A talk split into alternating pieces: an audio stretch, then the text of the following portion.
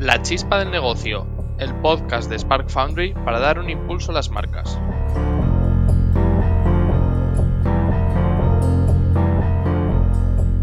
...2020 fue un año fatídico para casi todos los negocios, pero no fue el caso de Gran Consumo, que reportó un crecimiento de hasta dos dígitos.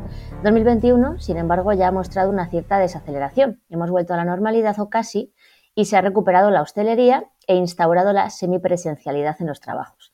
Hay quien apunta que el 40% de los consumidores ha cambiado ya sus hábitos de alimentación y de compra en el último año, sobre todo en generaciones de mediana edad. Pues bien, en marzo de 2021 tuvimos la suerte de charlar con Cantar sobre la realidad 2020 y las expectativas para el año siguiente. Doce meses después volvemos a dar la bienvenida a María Josep Martínez, directora de Advanced Analytics de World Panel España, que regresa para contarnos hasta qué punto se cumplieron esas expectativas y qué nos deparará este 2022 o incluso una mirada a tres años vista. Hola María Josep, ¿cómo estás? Hola, ¿qué tal? Bien, em, bueno, empezamos si quieres porque los grandes titulares de 2020 para vosotros fueron el consumo de fuera hacia adentro, Dos categorías a destacar, que eran los frescos y el snacking o la indulgencia, eh, la proximidad y también el despliegue del delivery o takeaway. Si tuvieras que verbalizar, María Josep, los titulares de este 2021, ¿cuáles serían?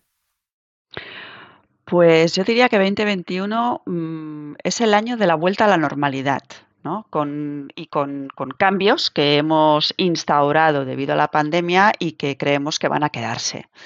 La recuperación de la restauración que ya ha alcanzado a cierre del año 2021 un 78% del valor que tenía respecto a 2019, ha sido la clave para la estabilización del sector. También lo que observamos es, por contra, un ligero decrecimiento dentro del hogar, pero aún con valores superiores a 2019. Y es que el sector del gran consumo ha terminado 2021 de forma estable, es decir, si juntamos el consumo dentro con el consumo fuera del hogar. Eh, con un ligero, muy pequeño decrecimiento del menos 0,1% en comparación con el año anterior.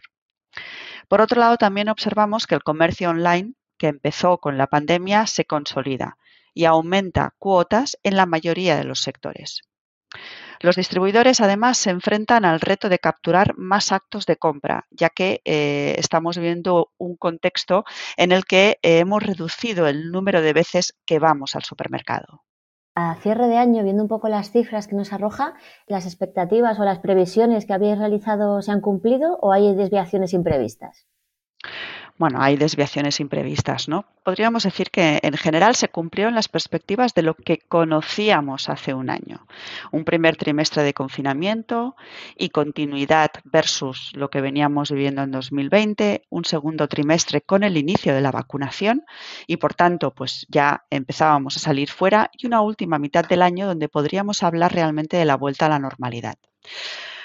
Lo que no pudimos prever pues fueron las variantes de la COVID, como la Omicron, que disminuyeron. Esta, nueva variante eh, tuvo un impacto importante en la disminución de las perspectivas de crecimiento del fuera del hogar eh, justo en la última parte del año. Y tampoco pudimos anticipar el crecimiento de la inflación debido a un incremento mm, de la demanda más rápida de lo esperado. Aunque esta inflación se preveía temporal, con la guerra en Ucrania se ha acentuado y los pronósticos de cara a 2022 han cambiado significativamente. Y entrando ya, además a la que hablas de, la guerra en Ucrania, entrando ya en materia de este año, de 2022, ¿qué podemos esperar nosotros de este año en cuanto a gran consumo y, bueno, por tipo de categoría? Pues mira, a finales de febrero Preveíamos un 2022, la verdad que muy bueno para España, gracias a su exitosa campaña de vacunación y a pesar de las subidas de los precios de los bienes y servicios que también marca, marca, iban a marcar el año. Ahora, este impacto positivo ha conllevado la reactivación del empleo y de la economía y, por tanto, del consumo, que poco a poco va retomando niveles prepandemia y volviendo a la ansiada normalidad, aunque con nuevos hábitos y costumbres como el teletrabajo o el comercio online. Los españoles, como decíamos antes, hacen menos veces la compra, aunque sus cestas son más completas y eso hace que los distribuidores centren sus estrategias en aprovechar más el potencial de sus clientelas. En este entorno, la pandemia ha traído consigo una serie de nuevos hábitos diarios que han afectado a nuestra forma de comprar y consumir y que mantendremos en el tiempo. Por ejemplo, el hecho de recurrir a Internet para comprar se ha convertido en una norma establecida para los consumidores. Así, el e-commerce se consolida y sigue creciendo en este año 2021 en todos los sectores, alcanzando cuotas pues, del 2,9 en FMCG, del 12,3 en beauty o hasta del 20,8 en moda, en fashion. Fuera del hogar, delivery y takeaway representan uno de cada cuatro euros gastados. Por su parte, el número de compras físicas por hogar sigue bajando, hasta situarse en 233 en 2021, es decir, 40 eh, veces menos que en el 2013 en promedio por hogar. Asimismo, el teletrabajo se ha establecido en el 7% de la población española, lo que supone hasta 8 millones de ocasiones semanales de consumo causadas por esta modalidad. Esta situación favorece a las comidas entre semana en casa, que antes de la pandemia prácticamente no se producían. Sin embargo, hay ocasiones como las rutinas de belleza pre y post eventos relacionados con el trabajo y la socialización que siguen sufriendo consecuencias, aunque poco a poco empieza a vislumbrarse una recuperación. Respecto a categorías, creemos que habrá un comportamiento similar para todas ellas, pero será la subida de precios que determinará un crecimiento mayor, creemos, en la marca del distribuidor versus la marca de fabricante. Y centrándonos ahora un poco en, todo lo que es la categoría de alimentación, eh, vemos que hay una especie de dualidad, ¿no? Que por un lado cada vez consumimos más productos healthy, más sanos o menos calóricos, que no tiene por qué ser lo mismo, pero luego por otra parte ciertos factores, ¿no? Y muchas veces el mundo en el que estamos viviendo nos, nos mueven a, consumir productos más de indulgencia, más de darnos algún tipo de capricho. Esta dualidad tiene los días contados porque vamos a ir hacia una u otra tendencia eh, y sobre todo por generaciones todos lo estamos viviendo así. Pues mira, mm, como bien dices, ahí, ahí realmente existe realmente una dualidad, ¿no? Y, es, y existen momentos y productos para cada cosa.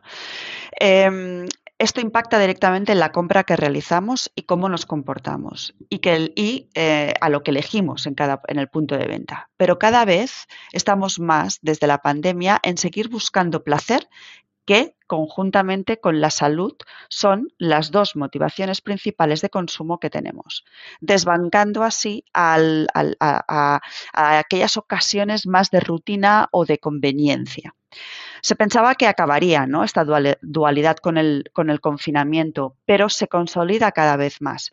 Por ello, será algo que creemos que seguirá ganando relevancia a futuro. Este consumo por placer es absolutamente transversal en la sociedad, es decir, a todas las edades, mientras que la búsqueda de la salud eh, creemos que crece significativamente a medida que nos vamos haciendo mayores. Lo más ansiado por todos es ese consumo de placer saludable, ocasiones que están creciendo versus la prepandemia también. Y ahora que estamos, bueno, pues en un cambio constante, ¿no? Eh, y además muchas de las situaciones adversas que tú ya comentabas eh, nos están viniendo un poco encima. Ante esta situación, ¿qué palancas consideras tú que deberían tener las marcas en cuenta para generar un crecimiento y no perder tampoco margen comercial? Pues mira, sin duda 2022 estará marcado por la, volatilidad de la inflación y el precio de la energía, ¿no? Y que además pues, pues se está acentuando mucho más en las últimas semanas por la guerra en Ucrania.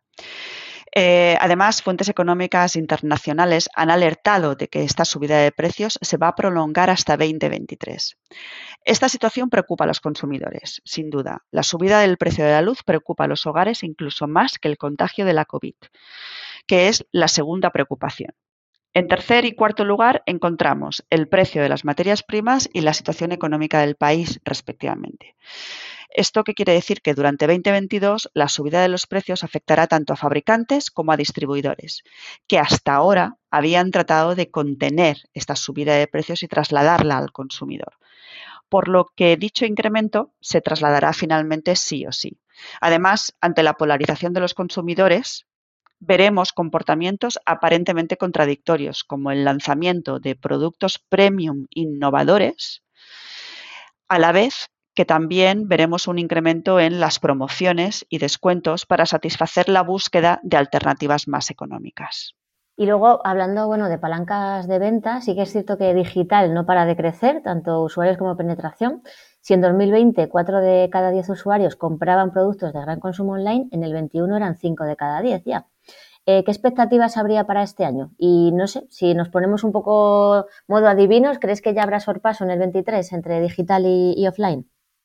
No, sorpaso no, porque todavía hay un, tenemos un largo recorrido, ¿no? Y estamos lejos de otros países como los países asiáticos con un porcentaje de e-commerce mucho mayor, ¿no? Hay una gran oportunidad, definitivamente. Y es que, a ver, el patrón de compra de los españoles no ha regresado a los niveles prepandemia. Los consumidores siguen realizando menos actos de compra y cestas más completas. Y ante este escenario, los distribuidores se enfrentan al reto de seducir a un comprador en un entorno más competitivo que nunca, caracterizado por la aparición de nuevos players y la omnicanalidad. Y es el e-commerce eh, que, juega un papel muy relevante porque ha venido para quedarse. Se ha consolidado en 2021 tras alcanzar cifras del 2,9%, lo que representa más 0,2 puntos versus 2020, y ganando cuota en 7 de cada 10 categorías. Entre los atributos más valorados por los compradores destaca el ahorro de tiempo, que gana peso incluso por encima de la posibilidad de recibir el envío sin coste, lo que abre la puerta al desarrollo de nuevos formatos en el canal. Sí que es cierto, y bueno, eh, un poco la sazón ¿no? de esta convivencia entre la venta física y la venta online. Nosotros es verdad que desde Spark Foundry preferimos hablar de total commerce, ¿no? Que al final son las dos unidas y que, tienen, luchan por un objetivo común para las marcas y también de, dinámicas como live shopping, quick commerce o también auge de players tipo Getir, Gorillas, Dark Stores y luego Amazon Supermarkets, que yo creo que en breve los tendremos ya por aquí también. Ante esta fragmentación de la distribución y en pro de la ubicuidad también, ¿qué retos afrontan las marcas para crecer en penetración y ventas? Pues mira, justamente en Cantar acabamos de realizar un estudio en base a nuestra muestra de hogares representativa de las 10 principales ciudades españolas que para, entender lo que es un supermercado fantasma, ¿no? como decías, las dark stores son supermercados diferentes a los tradicionales en los que puedes hacer la compra del hogar por medio de aplicaciones móviles o de internet y te lo llevan a casa en 10 minutos. Los primeros resultados arrojan que dos de cada tres hogares de estas ciudades Em, lo cual representan un 2,5 millones de hogares, conocen el nuevo formato de supermercado fantasma. Para nosotros ha sido realmente un valor muy, muy destacable. ¿no? Pero entre estos hogares que conocen esta nueva modalidad de negocio, encontramos a uno de cada cuatro que no son capaces de declarar ningún operador, ninguna marca de las que operan en sus ciudades. Lo cual quiere decir que todavía hay recorrido, ¿no? mucho recorrido a la hora de ganar notoriedad. Y es que en un contexto en el, que el consumidor se encuentra entre una gama de opciones tan amplia y en el que cada vez visita menos el establecimiento, el distribuidor para retener la cesta del comprador deberá pensar más allá del precio que ganará importancia, por supuesto, pero no será el único factor de decisión. De este modo, será importante que incluya en su estrategia otras motivaciones que llevan al consumidor a elegir una cadena, como formatos de tienda, la posibilidad de hacer la compra completa o la variedad de productos y marcas, entre otras. Justo este mes de marzo de 2022 estamos de estreno, ¿no? Porque en Madrid se ha inaugurado Wow, que es este nuevo concepto de retail muy novedoso y muy, muy ad hoc para el mundo físico en el que estamos viviendo. ¿Tú ves algún tipo de paralelismo en la evolución que puedan tener también los hiper o los supermercados, como lo ha hecho Wow, por ejemplo, en, moda o en tecnología? Y bueno, pues ¿qué desarrollos tecnológicos crees tú que el retail tradicional eh, tendrá en los próximos tres años? Aquí, bueno, pues lo que podemos decir es que yendo también un poco ¿no? al punto anterior, ¿no? que en un entorno donde cada vez hay más competencia, la diferenciación en la distribución va a ser un factor clave. No solamente por el hecho de abrir nuevas tiendas, ¿no? sino que hay que o sea, realmente tienen que, ser mucho más creativos y eh, la digitalización es, va a ser y es un pilar estratégico de la distribución y el desarrollo tecnológico una herramienta a poner a disposición del comprador. Hay tres ejes clave para su desarrollo, creemos. La personalización de la oferta, la mejora de la experiencia de compra y el convenience. En esta conversación ya es extraño que no salga una palabra que ahora mismo sale en, absolutamente todas, ¿no? las que tenemos en el sector, y es la de metaverso. Te quería preguntar, eh, María Josep, si tú crees que en el corto plazo, incluso más que en el medio, si tienen cabida los retailers o las marcas de gran consumo en este, en este universo en el que ya tenemos nuestros yoes avatar. Es una pregunta muy interesante. Nosotros creemos que, bueno, pues que todavía no podemos hablar mucho, es muy temprano todavía, pero sí que creemos que si el consumidor se mueve cada vez más en entornos digitales, hay que seguirlo muy de cerca, la evolución, hay que seguir muy de cerca la evolución del metaverso y cómo de esta manera cómo podemos anticiparnos. ¿no? Yo creo que seguramente en un año tendremos una mejor perspectiva al respecto. Pues María Josep, yo creo que ya sabes lo que viene ahora porque ya tienes experiencia con la chispa del negocio y es que te voy a pedir que me resumas en una frase, en una chispa, eh, cuál sería el motor de gran consumo para los próximos años. Pues claramente mm, entender que tenemos un consumidor cada vez más exigente, que quiere ir menos veces a comprar, con una oferta omnicanal, cada vez más amplia y una digitalización más avanzada y de mayor confianza. Esto brindará nuevas oportunidades tanto para distribuidores como fabricantes, como nuevos players que están entrando o que todavía no conocemos. Pues muchísimas gracias, porque una vez más nos has ayudado a, entender las claves de gran consumo, ¿no? Además de una manera muy clara, muy directa y muy didáctica. Así que, pues nada, solo me queda agradecerte y esperar el año que viene poder tener esta charla y ver cómo ha cambiado todo. Muchas gracias, aquí estaremos. gracias a ti. Nosotros nos ponemos a trabajar ya en la siguiente entrega de La Chispa del Negocio. Nos escuchamos.